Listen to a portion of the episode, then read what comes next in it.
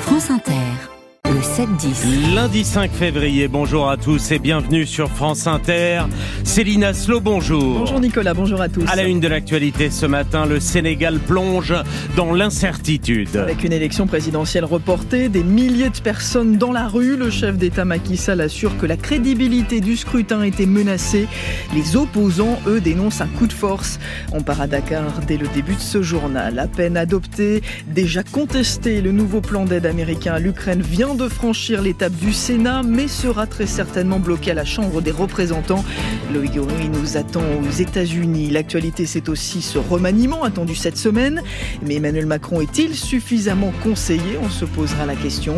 Les Français de plus en plus attentifs au gaspillage alimentaire. On verra que c'est un peu pour l'environnement, mais surtout pour les économies. Et puis on parlera du préavis de grève déposé par la CGT RATP qui réclame des primes pour les JO et de des Riner bien, dé- bien décidément bien parti pour Oui. s'offrir une médaille olympique. Et les invités d'Inter ce matin à 7h50, bonjour Sonia De Villers. Bonjour à tous. Manon Loiseau et Xenia Bolchakova sont deux grands reporters. Elles livrent toutes deux une enquête absolument saisissante sur les crimes de guerre commis par les Russes en Ukraine. Sur les traces des bourreaux, c'est ce film qui est déjà visible sur le site d'Arte.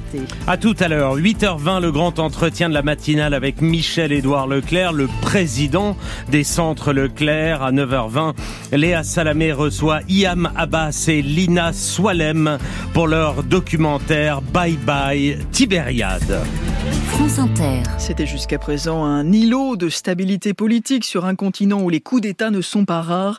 Le Sénégal va-t-il lui aussi sombrer dans la crise La situation en tout cas est très confuse depuis que le chef d'État a annoncé samedi le report s'inédié de l'élection présidentielle qui était prévue dans moins de trois semaines. Macky Sall justifie cette décision par le contexte, par le conflit entre l'Assemblée nationale et le Conseil constitutionnel qui pourrait nuire à la crédibilité du scrutin. Mais les opposants s'indignent, d'autant qu'une figure de l'opposition, Aminata Touré, a été arrêtée. Une première manifestation avait lieu hier à Dakar, où se trouve l'envoyé spécial de France Inter, Antoine Gignot. Dans la rue, des centaines de petits groupes ont dressé des barricades, incendié des poubelles et des pneus, avec partout le même slogan. Il doit partir. de lui, il n'a qu'à partir. Nous sommes souverains. Nous allons nous battre jusqu'au dernier bout. Il va quitter ce pays. Il a fait un coup d'état constitutionnel. J'ai voté pour lui, mais il nous a déçus, il a déçu le peuple. Soit il nous tue ou il nous emprisonne. On reste ici. Voilà. Il y aura une élection, Inch'Allah, le 25 février. Face aux forces de l'ordre, les manifestants s'éparpillent avec des arrestations comme celle d'Aminata Touré, ancienne première ministre.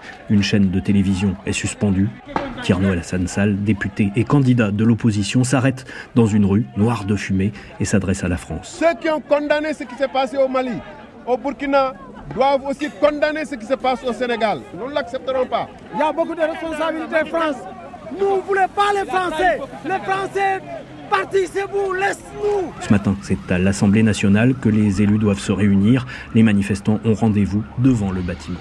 Le Parlement sénégalais où l'ambiance devrait être tendue aujourd'hui, les députés examinent justement une proposition de loi pour reporter euh, de six mois l'élection présidentielle. Reportage Antoine Gignot, envoyé spécial de France Inter à Dakar. Aux États-Unis, le Sénat dit oui à une nouvelle aide à destination de l'Ukraine. C'est une avancée après des mois de débats et une forte pression de la part de la Maison-Blanche pour contenter tout le monde, les démocrates comme les républicains. Le texte prévoit aussi de l'argent pour Israël et pour sécuriser la frontière avec le Mexique mais ça ne suffira sans doute pas à emporter l'adhésion de la Chambre des représentants. Loïc Glory, vous êtes à New York. 60 milliards de dollars pour soutenir l'effort de guerre ukrainien, 14 milliards de plus destinés à Israël, ainsi qu'une vingtaine d'autres pour réformer drastiquement la politique migratoire des États-Unis. Voilà dans les grandes lignes le contenu de ce pot pourri législatif rédigé par un groupe de démocrates et de républicains du Sénat. À la Maison-Blanche, Joe Biden a immédiatement exhorté la Chambre contre contrôlée par les conservateurs à adopter le texte, mais celui-ci est mort-né, prévenait déjà leur chef de file, Mike Johnson, il y a une dizaine de jours. À l'approche de la présidentielle, les républicains sont de plus en plus réticents à l'idée de signer des chèques pour Kiev. Leur probable candidat, Donald Trump, s'oppose lui à tout accord. Autant dire que ce projet n'a que peu de chances d'être adopté. La dernière tranche d'aide militaire disponible pour l'Ukraine a été débloquée fin décembre. New York, le Cloury, France Inter. Et dans ce contexte, quel avenir pour l'Ukraine Quel rôle pourraient jouer euh, les élections européennes dans l'avenir du conflit Le 18-20 de France Inter est en direct ce soir de Kiev avec Fabienne Sintès et ses invités. Le Chili brûle encore et toujours. 112 personnes ont été tuées par les incendies spectaculaires qui ravagent la région touristique de Valparaiso. Le président chilien parle de la plus grande tragédie dans le pays depuis 15 ans. On ira sur place dans le prochain journal à 7h30. Il est 7h06, Gabriel Attal, lui, euh, Céline, est à Berlin aujourd'hui. Oui, premier déplacement à l'étranger depuis son installation à Matignon. Le Premier ministre rencontrera euh, le chancelier Olaf Scholz pour, je cite, nourrir et renforcer la relation franco-allemande. Mais il y a une autre première à l'agenda aujourd'hui de Gabriel Attal. Il va affronter sa première motion de censure. Déposée par la gauche, elle n'a quasiment aucune chance d'être adoptée, mais elle est un signe de défiance à l'encontre de celui qui dirige un gouvernement encore bien clairsemé, puisque la seconde partie du remaniement n'est pas attendue avant cette semaine. Emmanuel Macron devrait nommer une quinzaine de ministres délégués, et de secrétaires d'État, et beaucoup s'interrogent sur les futurs choix du président, qui paraît de plus en plus isolé, Maxence Lambrec. À chaque fois, il me dit appelle-moi, appelle-moi. Mais bon, je vais quand même pas déranger le président à chaque fois que j'ai une idée. C'est vrai que j'ai personne avec qui parler politique à l'Élysée. Confidence d'un poids lourd de la majorité, régulièrement consulté par Emmanuel Macron, qui lui a même demandé de devenir son conseiller politique, mais je ne peux pas, je ne comprends pas son logiciel. La nomination de Gabriel Attal a créé un vide, admet un proche du président. Tous ceux qui étaient défavorables ont pris du champ, messieurs Ferrand, Castaner, Grandjean. Cela fait déjà longtemps qu'Édouard Philippe et François Bayrou ne sont plus ses conseillers. Quant à Darmanin et Lecornu, ils font moins de poloche avec lui, confirme un fidèle. Ils sentent qu'une page se tourne, qu'il n'y a plus grand-chose à en attendre. S'il y avait eu un pôle politique solide, il n'y aurait pas eu cette crise autour de la loi immigration, reconnaît un des siens. Il a plein de capteurs, mais pas d'équipe, et d'ailleurs, il prévient rarement ses conseillers de ces initiatives parallèles. Il en a tiré les conséquences, dit un ex-ministre. Plus de mécano politique au Parlement. Il va tenter de le contourner jusqu'au bout, ne compter que sur lui-même. François Bayrou, qui sera d'ailleurs fixé sur son sort judiciaire ce matin, le tribunal de Paris se prononce dans l'affaire des assistants parlementaires européens.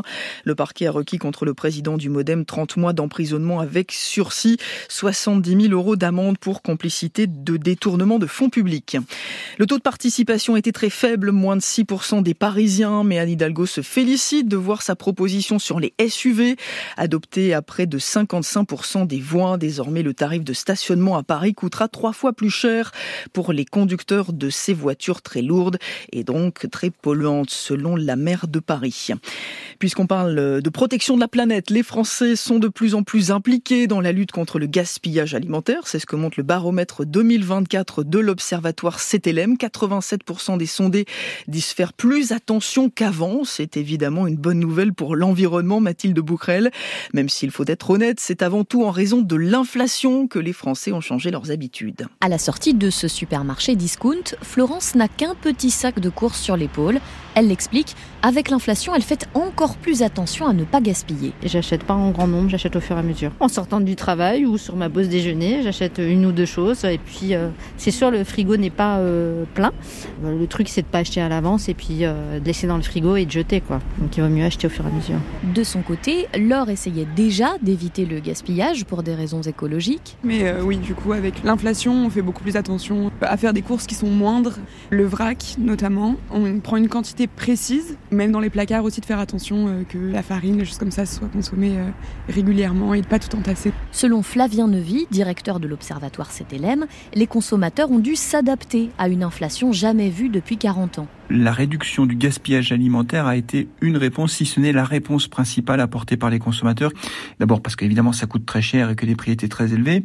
Ils sont allés plus souvent au supermarché, ils ont acheté des plus petites quantités, donc ils ont moins jeté. Donc le gaspillage alimentaire a été réduit, euh, bah, je ne sais pas s'il faut le dire comme ça, mais grâce à la hausse des prix qui a incité les gens à faire très attention. Impossible, ajoute-t-il, de dire si ces bonnes habitudes perdureront si l'inflation continue à ralentir. Précision de Mathilde Bouquerel pour France Inter. Il est 7h10, les conducteurs de train et de métro veulent, eux- euh, veulent eux aussi pardon, décrocher une prime JO. Oui, suivant cela, l'exemple des policiers qui s'étaient mobilisés pour obtenir des contreparties à un été qui s'annonce très chargé. À la SNCF, les syndicats sont en pourparlers avec leur direction à propos de leur rémunération.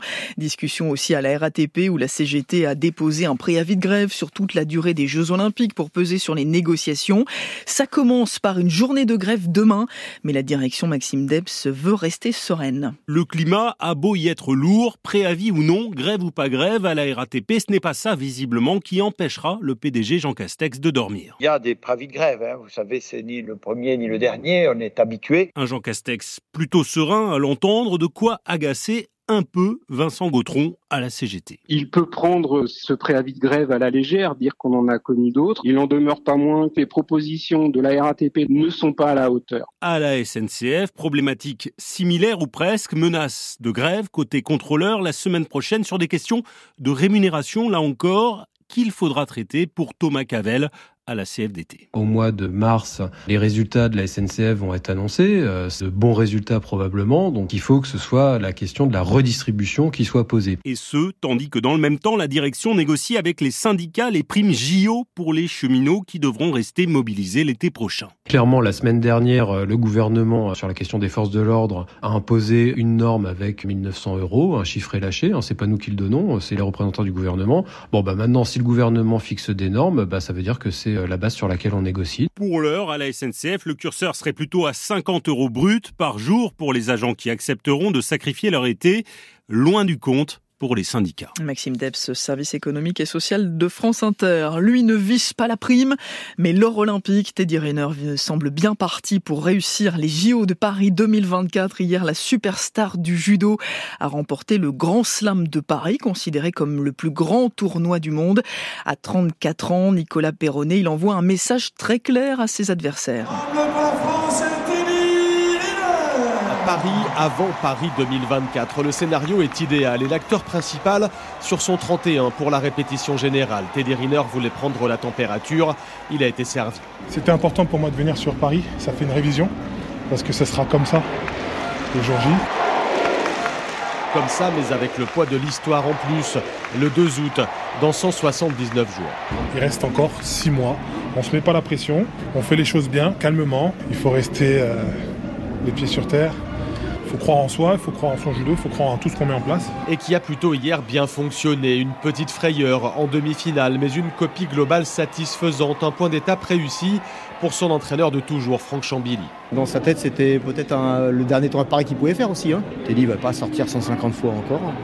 Le fait d'être à la maison, c'était ce qui l'animait pour pouvoir euh, se préparer correctement et, et- et dignement pour ces Jeux. Dans six mois, Teddy Riner visera un troisième titre olympique individuel après Londres et Rio. En attendant, le voilà détenteur d'un nouveau record, le nombre de victoires, 8 au Grand Slam de Paris. Nicolas Perronnet de la direction des sports. Et puis c'est un peu l'équivalent de l'or olympique Mmh. pour les artistes. Taylor Swift remporte le Grammy Award du meilleur album de l'année. Et elle est la toute première artiste de l'histoire à décrocher ce prix pour la quatrième fois. Et on va en reparler dans quelques instants. Merci Céline Aslo. Dans trois minutes, le Zoom a soumis. C'est le dernier point de passage entre la Russie et l'Ukraine.